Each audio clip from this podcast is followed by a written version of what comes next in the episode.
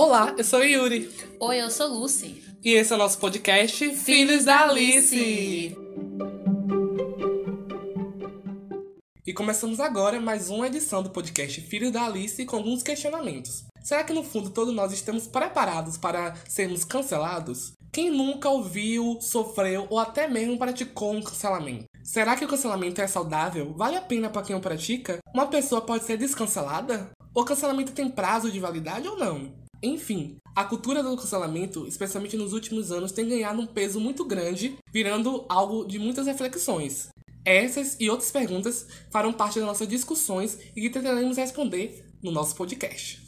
Considerando o atual cenário em que as mídias digitais dominam as relações sociais e ainda o crescimento dos debates acerca do Big Brother Brasil com a temática do cancelamento, nada mais oportuno do que falarmos sobre isso e militância, né? Já que foram justamente esses principais pontos de discussão no BBB 21. Nesta edição babadeira do reality, né? Já rendeu várias discussões e principalmente com o protagonismo de figuras que carregam discursos militantes de maneira muito acentuada. A problemática que mais repercutiu aqui fora foi de maneira como foi conduzida a abordagem por essas figuras. E aqui nesse episódio de hoje a gente vai discutir várias dessas questões que envolveram alguns artistas aí que a gente vai discutir. E a problemática maior, como adiantamos um pouco, se deve ao fato dos interlocutores, visto que são pessoas tidas socialmente como militantes por conta de seus posicionamentos e discursos. E isso vai totalmente contra, né, ao que eles pregam aqui fora.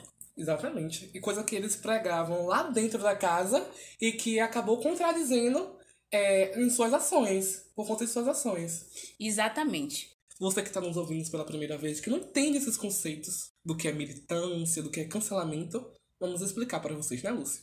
Agora chegou a hora de vamos pensar um pouco.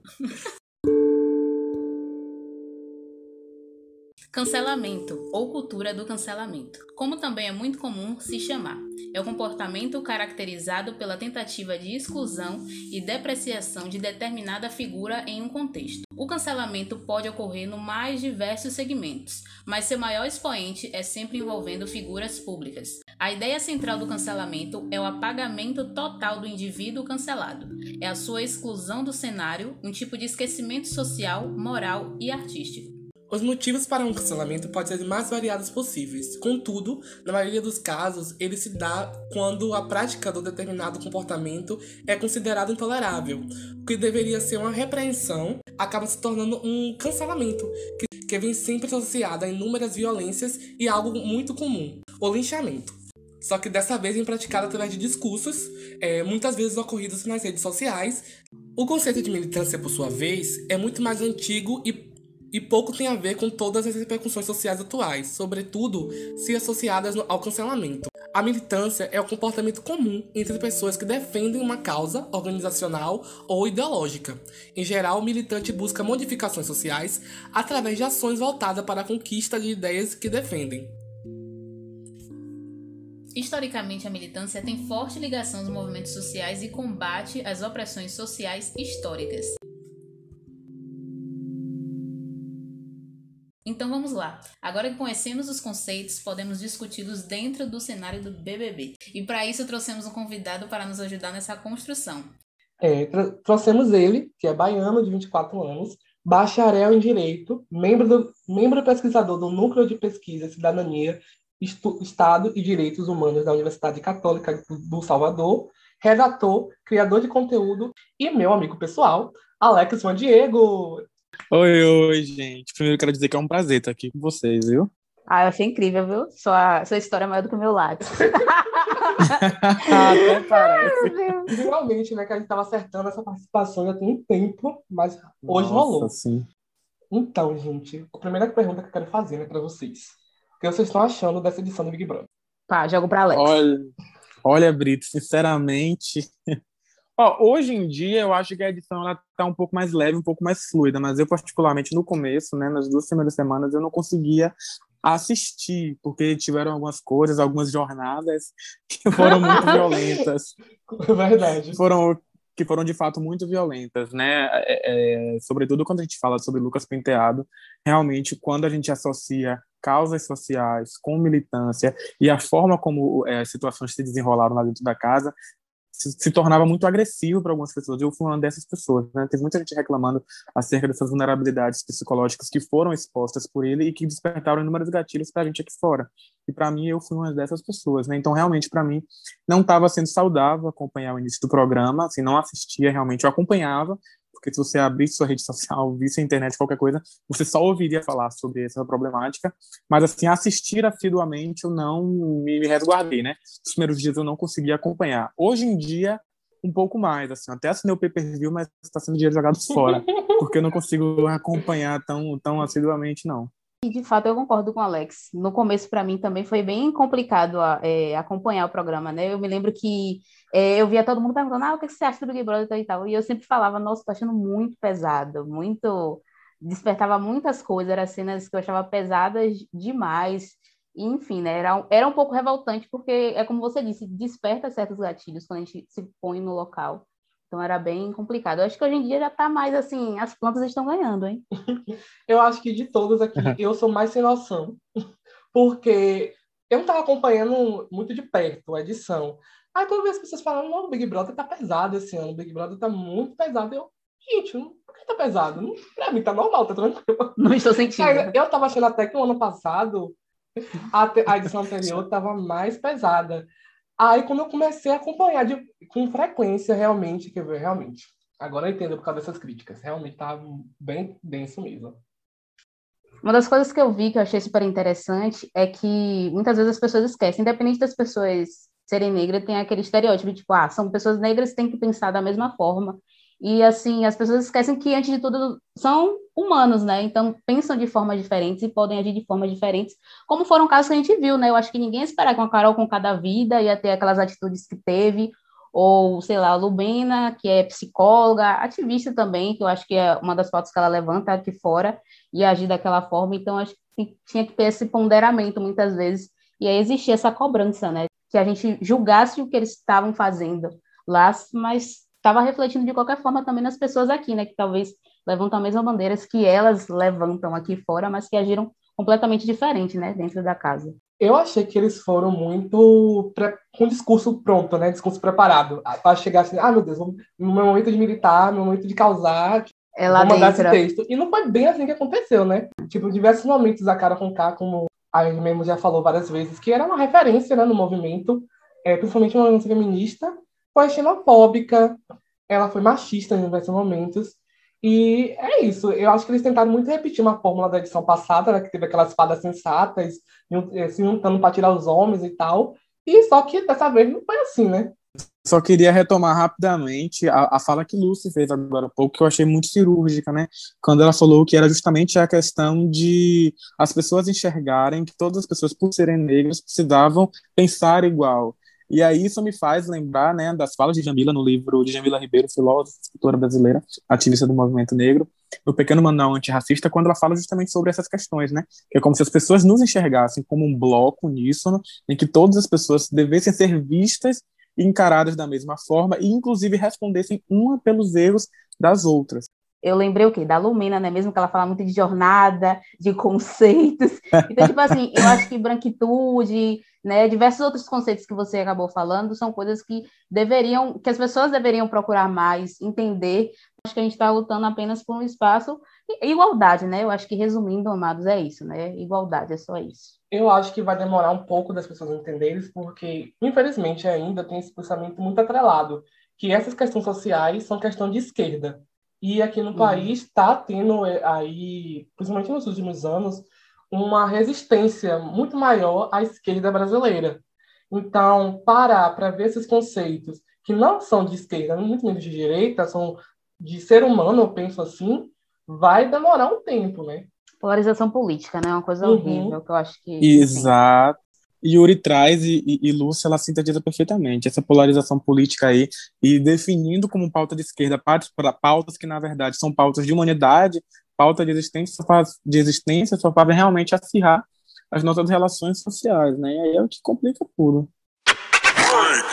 Então, em outra situação, vem novamente a Lumena usando através de um conceito como a palavra privilégio, né, que eu acredito que é muito usado em situações totalmente diferentes. Então, ela traz assim, ah, privilégio de ser fofa.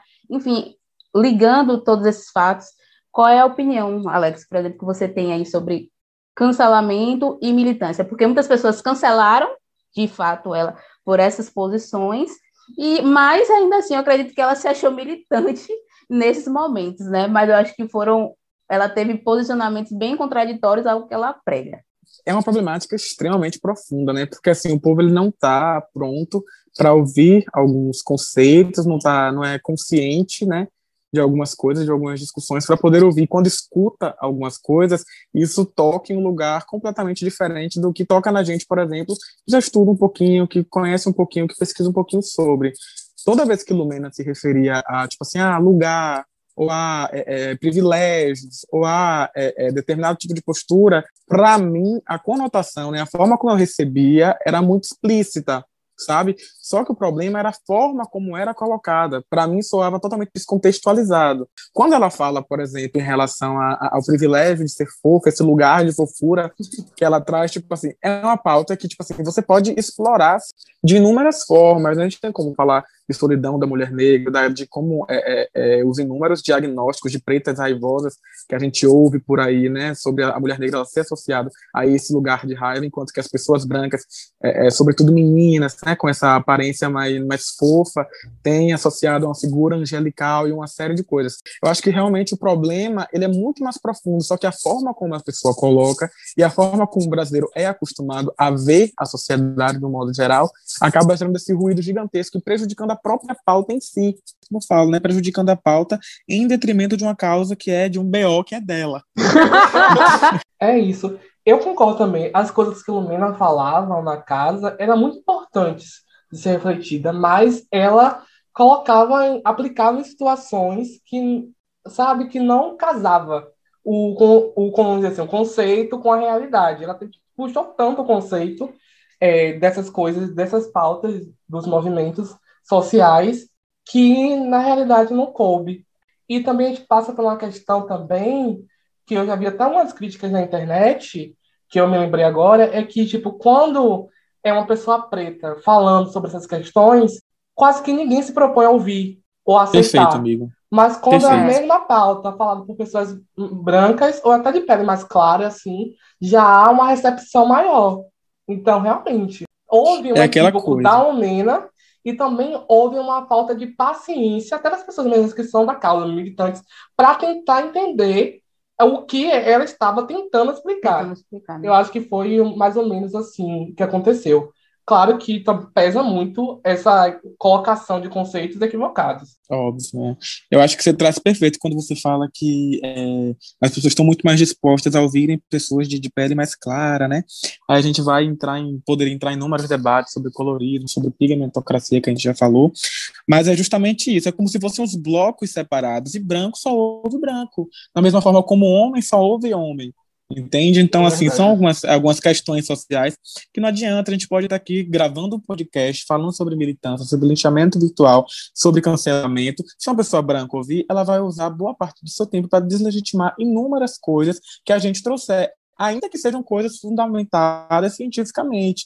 Então, assim, se fosse um podcast de pessoas brancas falando, estava muito provavelmente todo mundo aplaudindo e chamando de sensato. E é justamente aí que entra o contraste entre o BBB do ano passado, que tínhamos as falas sensatas, que estavam corretas em seus devidos contextos, e, as, e a edição desse ano, né? Assim, eu, não, não é um exemplo tão, tão fidedigno, justamente por conta desses equívocos de narrativas, né?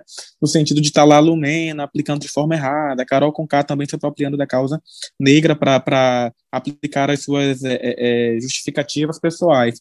Só que a gente vê isso no dia a dia o tempo inteiro, né? A gente, se a gente que é, eu sou bacharel em direito também.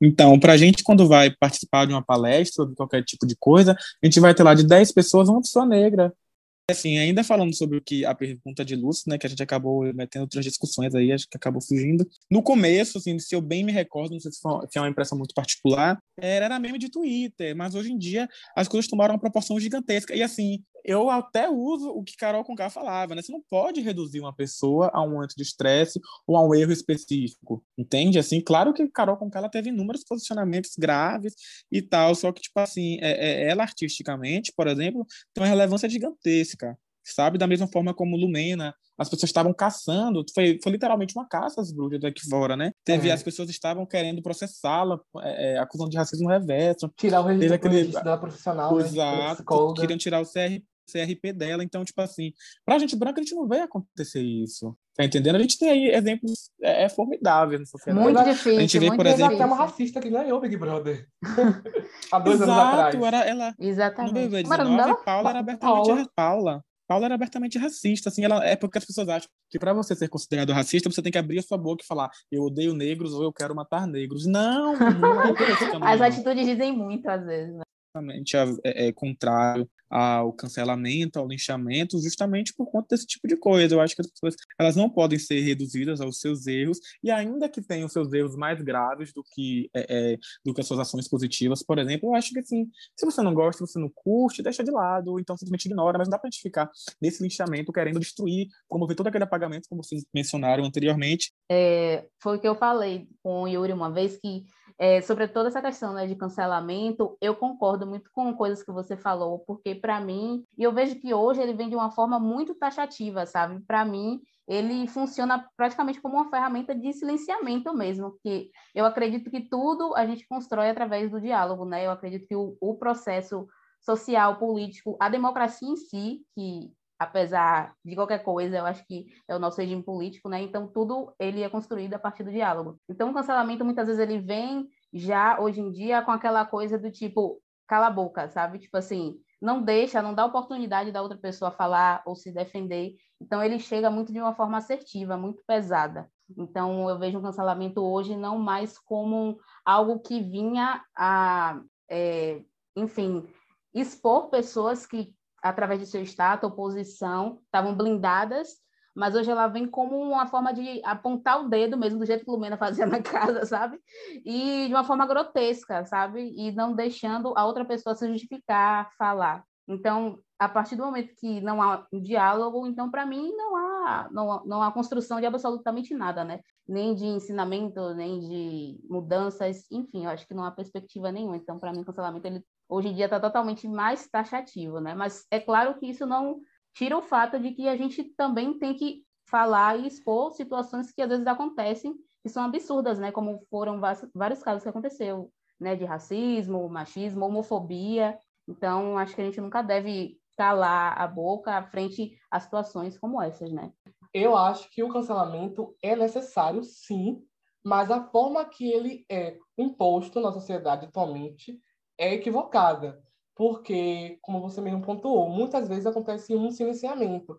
E logo no primeiro erro, você já ir logo cancelando. Eu acredito que é, tem a oportunidade de chegar, chamar atenção, apontar, olha, você errou nisso e preste atenção. E se a gente é, continuar vendo uma repetição de comportamento, Sim. eu acho válido sim é a existência do cancelamento, apesar que eu não penso que ele vai ser para sempre, que ele deva ser para sempre, que é unânime, porque as coisas mudam, as pessoas também. Ninguém é a mesma pessoa do que, de que cinco anos atrás, por exemplo. Acho que é um dos benefícios da Uhum. internet, né? As- Vocês pode, você pode crescer, você pode aprender coisas, mudar de pensamento, mas que você vê, é, acompanha certa pessoa, que você vê que o comportamento dela você não está de acordo, você não é obrigado a acompanhar, entendeu? Você pode pegar lá, dar um unfollow, não consumir nada que aquela pessoa produz, até que você se esbarre de novo com determinado comportamento que você veja. Ah, não, houve uma mudança de comportamento. Sim, e eu sou absolutamente contra o, o lixamento. Eu acho que o, o lixamento eu sou com- completamente contra. Mas o cancelamento, dependendo da situação e da forma que ele for aplicado, se houve uma tentativa antes de, vamos dizer assim, educar, ou então de levar informação, levar um conhecimento, e mesmo assim não houve essa recepção, eu acho que não tem outro caminho. Então, gente, vocês já sabem que o nosso podcast Filho da Alice, todo episódio, programamos uma playlist temática que está na descrição desse podcast, ou vocês podem procurar pelo nosso perfil de usuário do Spotify e aproveitar nossas playlists temáticas. Podem nos seguir nas nossas redes sociais, no Instagram e Twitter, arroba Filhos da Alice. Vocês, quem vai ganhar essa edição? Aí eu tô indecisa. Eu não sei. Antes eu tava muito assim. Sara, Gil, Sara, Gil, Sara, Gil. Hoje eu não sei se eu tô mais Sara, Gil, tô mais assim, Sara, Juliette, Sara, Juliette. Mas ainda assim eu não tenho definido, não, mas eu acredito que vai sair de, de um, dessa panelinha aí. Isso, eu também tô achando. Apesar que Sara, né? B17, enfim. Mas... mas eu acho que bem possível de ser um desses três. Ou, se for arriscar o um nome, eu acho que Juliette. Não sei. Mas eu não vou mentir, apesar de tudo, podem acabar com a raça de Gil, entendeu? Que ele se derrete, não sei o quê. Mas eu não sei, quando ele bate aquelas três palminhas, ganhou meu coração, já foi. Eu, é, eu, tor eu torço pra ele, minha torcida vai pra ele, mas. Eu é perco isso. tudo, eu perco tudo quando ele bate três palminhas. Tchac, tchac. Sim, sim. E fora a dancinha do tchac, tchac, né? Com certeza. Assim, eu acho que é, perfeito. Assim, eu acho que o jogo ele é muito volátil, né? Ele muda o tempo todo. Assim, quando Isso. você pensa que um que vai pegar alguma coisa com a mão, ele escapa, evaporou.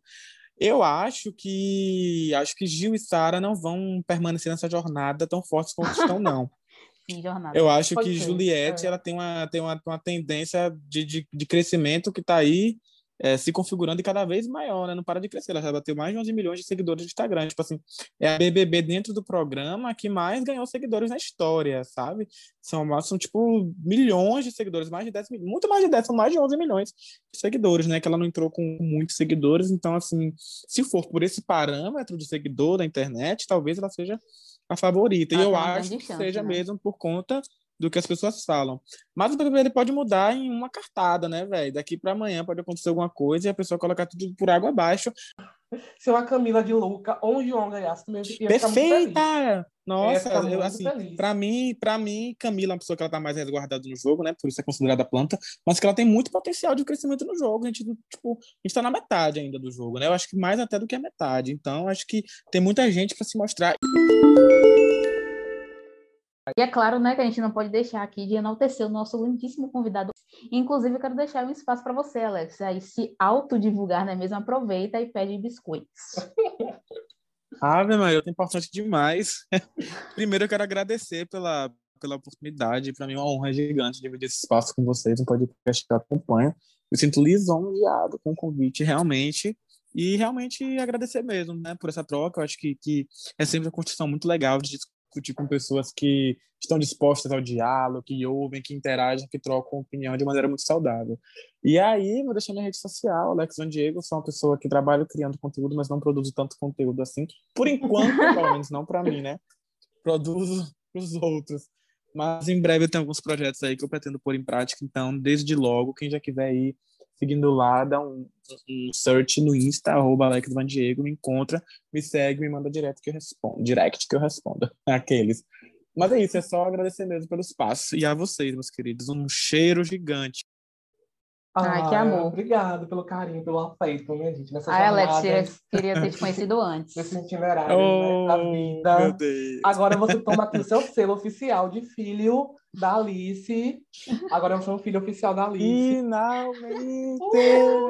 Futuramente teremos canecas e camisas. Uh, Por favor. Então, gente, por hoje é só. E esperamos vocês numa próxima edição do podcast Filho da Alice. Eu sou Yuri. Eu sou Alex. Eu sou Lucy. E, e somos, somos, todos, todos Alice. Alice. É, gostou, viu?